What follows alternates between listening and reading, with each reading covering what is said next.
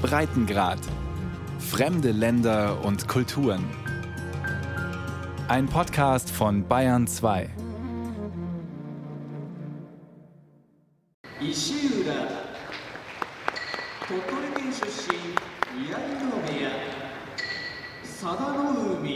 Einmarsch beim großen Sumo-Wettkampf in Tokio im Januar. Es ist das erste von sechs Turnieren in diesem Jahr. Die knapp 12.000 Menschen fassende Halle ist nur halb voll. Jeder der 15 Wettkampftage verläuft nach demselben Muster. Vormittags kämpfen die Schwachen, von 16 bis 18 Uhr die besten Ringer, im japanischen Rikishi genannt. Viele der japanischen Gäste sind natürlich richtige Fans, wie sie vor dem Reingehen erzählen, so wie dieses Paar. Ich war schon als Kind beim Sumo. Das ist für mich sowas wie ein Hobby. Schon mit 20 Jahren habe ich einen Sumo-Stall unterstützt. Deshalb fühle ich mich dem Sport immer noch sehr verbunden. Für sie wie auch für diesen Besucher ist Sumo immer noch der Nationalsport Japans. Sumo ist für mich ein Kampf der Seelen. Zwei Sumo-Ringer gehen aufeinander los. Es gibt ja sechs Turniere im Jahr. Die Verletzungsgefahr ist groß. Aber dennoch versuchen immer alle dabei zu sein. Und deshalb finde ich Sumo so heilig.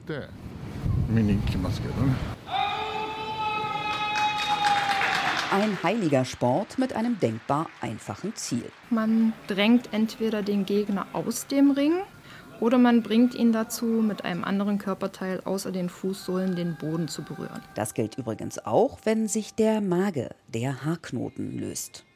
Die in Tokio lebende Japanologin Verena Hopp hat ihre Magisterarbeit über Sumo, der in Japan auch offizieller Nationalsport ist, geschrieben und ist längst zur Expertin avanciert. So einfach das Ziel beim Ringkampf, so lang ist die Liste der Do's und Don'ts. Man darf den Gegner wie bei anderen Arten des Ringens schieben, man darf stoßen, man darf ihn werfen, man darf sogar Bockspringen. Man darf fast alles machen außer den verbotenen Techniken. Zum Beispiel die Männlichkeit des Gegners darf nicht in den Fokus geraten. Man darf nicht mit beiden Händen gleichzeitig auf die Ohren schlagen, man darf nicht an den Haaren ziehen und mit der Faust schlagen sowieso nicht. Und man darf auch nicht würgen, wenngleich der Griff einer Hand am Kehlkopf und das damit rausschieben nicht als Würgen gilt. Also das wären dann beide Hände am Hals. Insgesamt gibt es 82 Techniken, um den Gegner aus dem Dorio, dem Ring, zu befördern. Der hat 4,55 Meter Durchmesser und ist aus gestampftem Lehm und Reisstroh.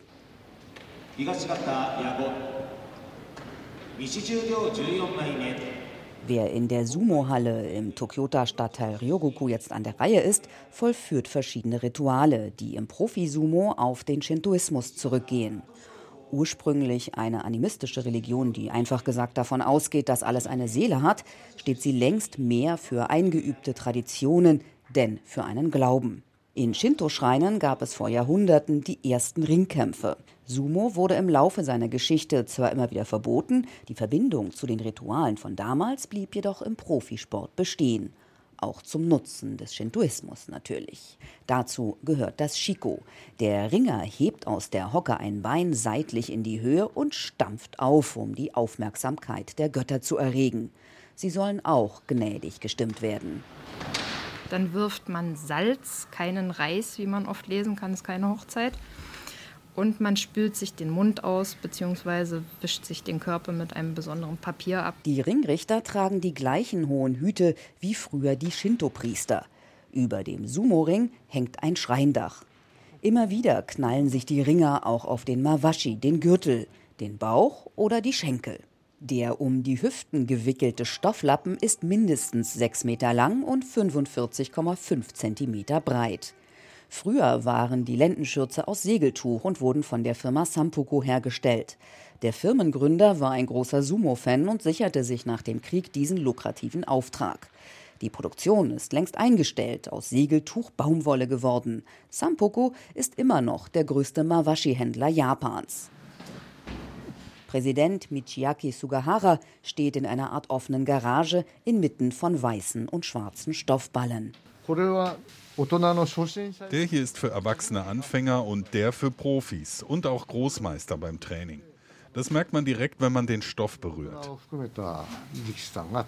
Der Baumwollstoff für die Profis ist deutlich härter und dicker. Schwer vorstellbar, dass so ein dickes Baumwolltuch zwischen den Beinen gemütlich sein kann. Als mein Sohn noch klein war, hat er den Mawashi immer zum Spaß angezogen und sagte, dass er angenehm zu tragen ist. Der Gürtel legt sich so um einen herum, dass es nicht unbequem ist. Jeder Gürtel kostet etwa 90 Euro, hält dann aber auch bis zu fünf Jahre, sagt Sugahara. Wo ein Ringer steht, kann man im Training auch an der Farbe des Gürtels ablesen. Schwarz ist für die, die noch ganz unten sind und kein Gehalt bekommen. Weiß hingegen dürfen die tragen, die zur ersten und zweiten Liga gehören, also Geld verdienen. Im Turnier wählt oft jeder seine Farbe selbst. Allerdings bleiben sie meist gedeckt und die Profis tragen dann Seide ums Gemächt. Und die hält beim Sumo-Turnier offensichtlich alles prima beisammen. Der Ringrichter ruft mit strenger Stimme Matanash, also jetzt mal los. Doch den Beginn bestimmen die Rikishi selbst.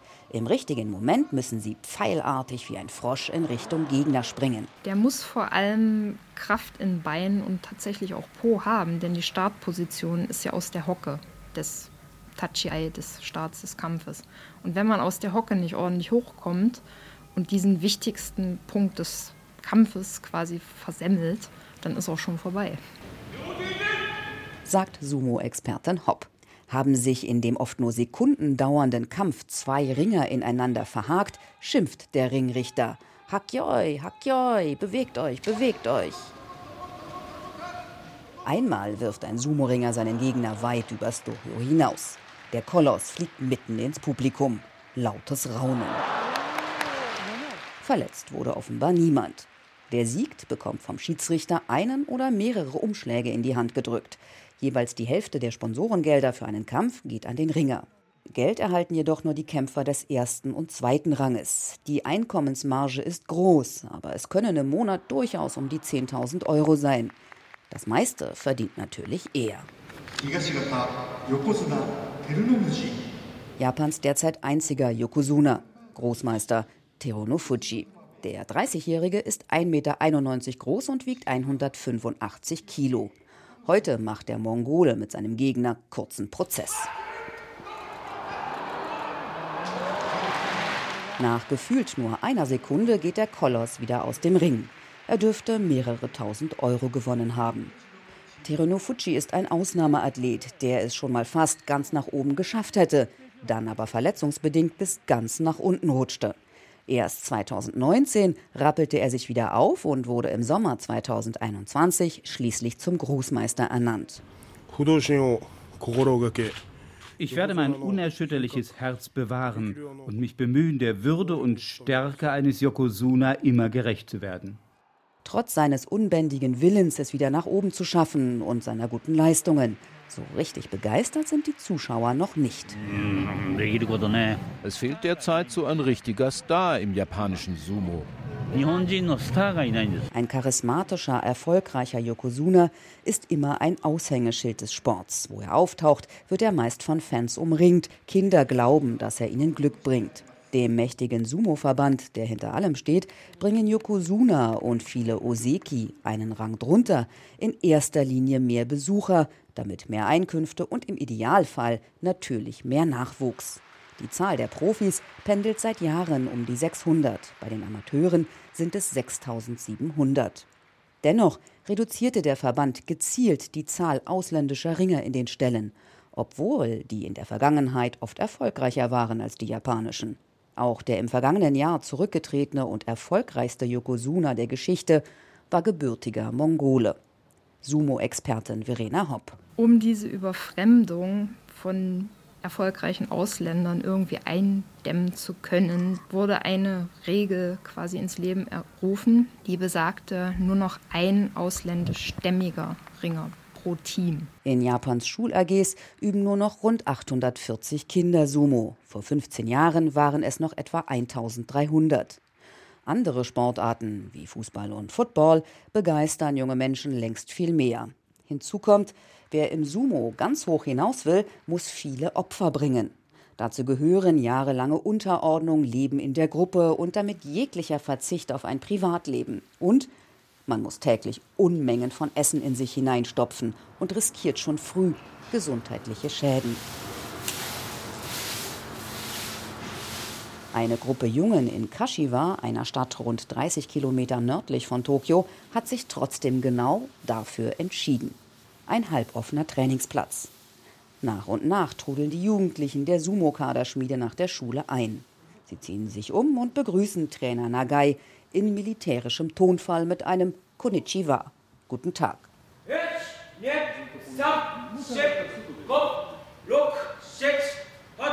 Selbstständig beginnen sie mit ihren Übungen.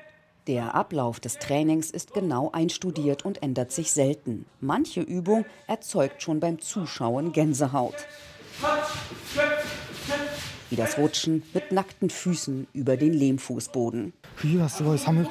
Das tut in der Tat sehr weh. Und vor allem, wenn es kalt ist, schürft die Haut ab und die Füße sind offen.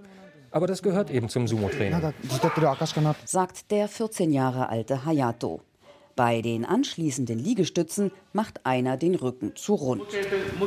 Nagai ermahnt in strengem Ton. Die jungen Ringer müssen kräftig und gelenkig sein, aber auch Ausdauer besitzen, denn Amateure haben manchmal bis zu 15 Wettkämpfe an einem Tag, die Profis immer nur einen. Es braucht nicht nur Technik. Zum Gewicht kommen die Muskeln dazu. Wenn die jungen Kämpfer hier mit zwölf Jahren beginnen und mit 15 wieder gehen, dann haben sie in der Regel 30 Kilo zugenommen. Eine Trainerlizenz hat Nagai nicht. Sein Erfolg spreche für ihn, denn 80 Prozent seiner Schützlinge würden später Profis. Er selbst sei mal Amateurweltmeister gewesen. Derzeit unterrichtet er 15 Kinder, darunter ein Mädchen und einen behinderten Jungen. Zehn Jungen leben bei ihm zu Hause. Dafür zahlen die Eltern rund 400 Euro im Monat. Das Training ist hart und fordernd. Pausen gibt es kaum. Immer wieder müssen die jungen Rikishi in der breitbeinigen Hocke Gegenstände durch die Gegend schleppen. Ziegelsteine oder eine mit Wasser gefüllte Styroporwanne. Schüler Hayato hat nach eigenen Angaben seines Trainers die besten Voraussetzungen. Er sei muskulös und schnell. Und er ist ehrgeizig. Mir gefällt am Sumo, dass ich aus der Kraft meines Körpers heraus gewinnen kann. Er strenge sich deshalb an, noch mehr zu essen. Vor zwei Jahren wog der 1,75 Meter große Jugendliche 83 Kilo. Heute sind es 110. Nach anderthalb Stunden Aufwärm- und Dehnübungen geht es für die zehn Jungen in den Ring. Yuzuki, das einzige Mädchen, muss draußen bleiben und stattdessen einen Autoreifen hin und her schieben. Sie sei noch zu kurz dabei und zu schwach für den Kampf, sagt sie. Am Anfang war ich sehr nervös und angespannt, aber das hat sich jetzt gelegt. Alle sind sehr nett zu mir. Es gibt keine Hierarchien und alle haben mich gut aufgenommen. Schon bald will sie auch an Wettkämpfen teilnehmen. Profi wird sie wegen der Verbindung des Sports zum Shintoismus jedoch nie werden können. Frauen gelten danach als unrein und dürfen den Ring nicht einmal berühren. Ja, da kann man leider nichts machen. Das ist die Tradition.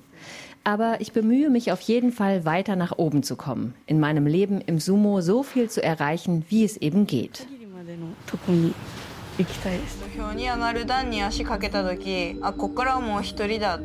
Eine Ringerin, die diese Traditionen hinterfragt, ist die Japanerin Hiyori Kon. Netflix hat ihr 2019 eine Dokumentation unter dem Titel Little Miss Sumo gewidmet. Die BBC wählte sie im selben Jahr zu einer der 100 am meisten inspirierenden Frauen der Welt. In dem Film sagt die heute 24-Jährige Sätze wie diese. Ich denke, dass die Regel, dass die Frauen nicht in den Ring dürfen, geändert werden sollte. Ja, ich denke, dass immer mehr Leute über die Geschlechterkluft sprechen werden, wenn jede von uns, die Frauen Sumo ausübt, sich zu Wort meldet und darüber spricht. Bei den Weltmeisterschaften der Amateure 2018 und 2019 holte die Japanerin im Sumo zweimal Silber. 2014 und 2015 ging sie bei den Junior-Weltmeisterschaften sogar als Siegerin aus dem Ring. Sumo ist das, was mich im Leben glücklich macht. Dank des Sports konnte ich mich als Mensch entwickeln. Ich habe sehr viele Erfahrungen gesammelt, konnte ins Ausland fahren, habe viele Menschen kennengelernt. Erzählt sie im Interview mit der ARD, das sie wegen der Pandemie nur online geben kann. Die 24-jährige Con stammt aus einer Sumo-verrückten Familie und übt den Sport aus, seitdem sie denken kann. Nach ihrem Uni-Abschluss stieg sie in eine große japanische Firma ein und arbeitet dort in der Personalabteilung. Das Unternehmen Aishin, ein Entwickler und Produzent von Automobilkomponenten, hat ein eigenes, sehr starkes Sumo-Team. Con ist das erste weibliche Mitglied in der Betriebssportgruppe. Ein Firmenvideo zeigt sie im Lendenschurz. Allerdings trägt sie darunter eine kurze Gymnastikhose und T-Shirt. Ihre Gegner sind alles Männer. Das ist im Training möglich, im Wettkampf nicht. Die meisten Frauen hören spätestens mit dem Ende der Uni mit Sumo auf. Einfach, weil es keine Gruppen mehr gibt, bedauert sie. Ich bin ein liberaler Geist und wollte mit Traditionen brechen. Das macht mir Spaß. Ich habe den Eindruck, ich öffne vielleicht eine Tür für eine neue Zukunft des Frauensumo. In ihrer Männergruppe hätten sie alle richtig gut aufgenommen, würden sie mit Respekt behandeln, im Kampf aber keine Nachsicht zeigen, sagt sie lächelnd. Sie hat sich durchgesetzt. Wie ernst es manche Männer noch immer mit dem heiligen Sumo-Ring nehmen, konnte man gut 2018 erleben. Bei einem Turnier bricht der Bürgermeister einer Stadt plötzlich zusammen.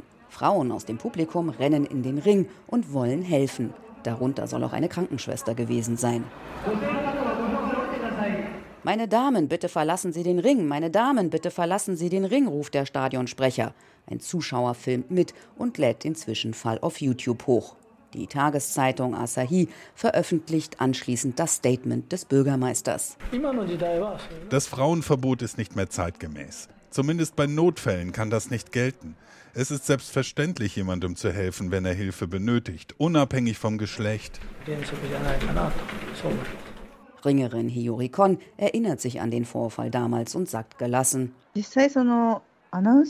Der Stadionsprecher musste wahrscheinlich diese Durchsage machen. Aber wie viele Mitglieder im Sumo-Verband finden tatsächlich, dass Frauen nicht ins Innere des Ringes eintreten sollten? Wer unterstützt diese Tradition noch? Das würde ich gern mal wissen. Vielleicht ist es ein Generationenunterschied. In der Sumo-Kaderschmiede in Kashiwa, wo inzwischen das Abendessen vorbereitet wird, finden die Jungen übereinstimmend. Es ist ja ein Sport mit unterschiedlichen Stufen. Also ich würde es gut finden, wenn Frauen auch Profis werden könnten. Trainer Nagai steht am Herd und kocht. Heute gibt es Fisch, Hähnchen und Gemüse. Und natürlich für jeden mindestens einen großen Berg Reis, der bereits fertig im Kocher steht. Der Reis ist das, was dick macht. Jeder Junge nimmt am Tag etwa 8000 Kalorien zu sich, sagt Nagai. Allein an Reis verfressen die Jungen 300 Kilo im Monat. Der 14-jährige Taichi wiegt 120 Kilo, bei einer Größe von 1,72 Meter. Schnell rennen fällt mir schon schwer, aber sonst geht's. Kommentiert er seinen Gesundheitszustand. Nicht nur im Training, auch beim Essen hat alles einen militärischen Charakter. Die Jungen verhalten sich unterwürfig. Diese Strenge müsse sein, sagt der Trainer. Mit den Eltern schließt er einen Vertrag, der ihm umfangreiche Eingriffe ins Privatleben der Jugendlichen erlaubt. Wenn das Kind etwas anstellt, dann darf ich den Jungen nach Hause schicken. Dasselbe gilt auch, wenn das Kind nicht genug Kampfgeist zeigt. Und es steht auch drin, dass ich das Handy des Jungen checken darf. Und das ist längst nicht die einzige Einschränkung. Erst ab 10 dürfen wir eine Stunde aufs Handy gucken. Sogar die Toilettenbenutzung ist festgelegt. Wer groß muss, hat dafür drei Minuten. Und geschlafen wird zusammen auf Tatami-Matten. Privatsphäre existiert nicht und das wird für Jahre so bleiben, denn auch das Leben im Profistall ist streng. Die deutsche Sumo-Kennerin Hopp sieht das kritisch. Das ganze Leben im Sumo-Team muss man sich so vorstellen wie ein bisschen Leibeigener, der kaum noch Rechte hat. Und besonders, wenn man gerade erst eingetreten ist. Je nachdem, welches Team, es wird zum Beispiel das Handy abgenommen oder man darf nicht mit der Familie kommunizieren erstmal solche Sachen ist überhaupt nicht mehr zeitgemäß. Und das sei sicher ein weiterer Grund, weshalb immer weniger junge Leute Interesse daran haben, Sumo-Kämpfer zu werden. Seit Jahren leidet zudem das Image des Sports. Immer wieder gibt es Skandale.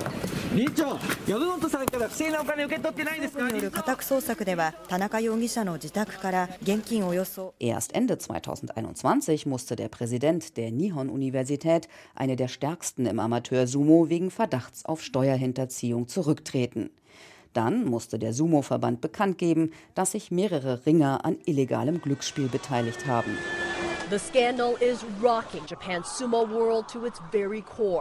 Den größten Betrugsskandal erlebte Japan allerdings 2011. Der Sumo-Verband bezichtigte mehr als 20 Ringer der Kampfabsprache. Auffällig, die Hälfte der Verdächtigen waren Ausländer, darunter viele der sehr kampfstarken Mongolen.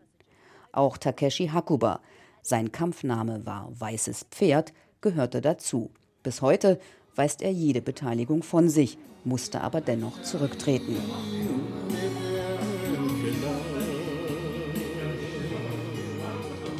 Jetzt steht er die meiste Zeit im mongolischen Restaurant seiner Mutter, macht alles vom Kochen bis zum Management. Ich verdanke dem Sumo sehr viel. Ich habe sehr viel über diese Welt gelernt. Aber seine Karriere so zu beenden, wie es bei mir war, ist natürlich nicht einfach. Denn ich wusste nichts vom Leben, hatte nur einen Mittelschulabschluss und nun stand ich da plötzlich, mit Mitte 30, mitten in der Gesellschaft, von der ich keine Ahnung hatte. Wenn ich gewusst hätte, dass es so ausgeht, hätte ich auf jeden Fall etwas Richtiges gelernt.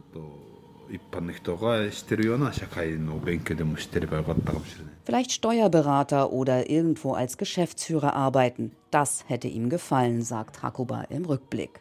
Mit seinem Job im Restaurant reiht er sich in die Riege anderer Ex-Sumo-Ringer ein, denn viele haben dem Sport den Vortritt vor dem Studium gegeben. Schwierig in einem Land wie Japan. Und eine konkrete Nachwuchsförderung des Sumo-Verbandes gibt es nicht. Aber im Sumo-Stall wird selbst gekocht. Das können sie. Das traditionelle Gericht ist die Chankonabe, eine sehr gehaltvolle Suppe. Was überrascht? Sumo-Ringer machen eine Art Intervallfasten, wie Kennerin Verena Hopp erklärt. Die essen den ganzen Vormittag nicht, weil sie Vormittag trainieren müssen. Und mit vollem Bauch auf den Gegner zu rennen, sich gegenseitig quasi voneinander abprallen lassen, das würde wohl zu verschiedenen Sachen führen, die nicht so appetitlich sind. Man soll sich halt nicht übergeben im Training. Ex-Sumo-Ringer Hakuba beschreibt sein Leben sogar ein wenig eintönig. Wir mussten vor allem viel essen, vor allem Reis, dann schläft man, dann steht man auf und trainiert, dann wieder viel essen, schlafen, trainieren, so geht es immer weiter. Und allmählich wird man dann breiter. Wie breit, das kann man auf einem Poster im Restaurant sehen. Stellt sich Hakuba daneben, wirkt er fast schmal. Sport mache er keinen, aber gelenkig sei er noch und lässt sich langsam in den Spagat gleiten. Ich mag diese Position. Wenn ich zu Hause bin, befinde ich mich auch oft in dieser Position. Doch beim Aufstehen zieht's dann offenbar doch ein bisschen. Vom Sumo sind optisch die typischen Blumenkohlohren geblieben, die durch Schläge aufs Ohr mit anschließenden Blutergüssen entstanden sind. Während der Mongole in der Küche steht und Kohl, Zwiebeln und Lammfleisch knetet, erzählt der vierfache Familienvater, dass ihn Frauen damals wie heute lieben. Früher warteten sie nach dem Kampf auf ihn. Heute beißen sie in ihr Lamm und gucken mich an. Und so manche würde vielleicht gern auf dem weißen Pferd davonreiten.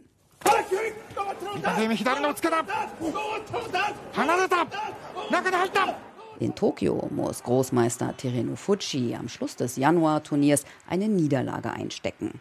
Ein Japaner hat den Mongolen besiegt. Das könnte ganz im Sinne des Sumo-Verbandes gewesen sein. Zu altem Glanz dürfte das den Nationalsport wohl trotzdem kaum zurückführen.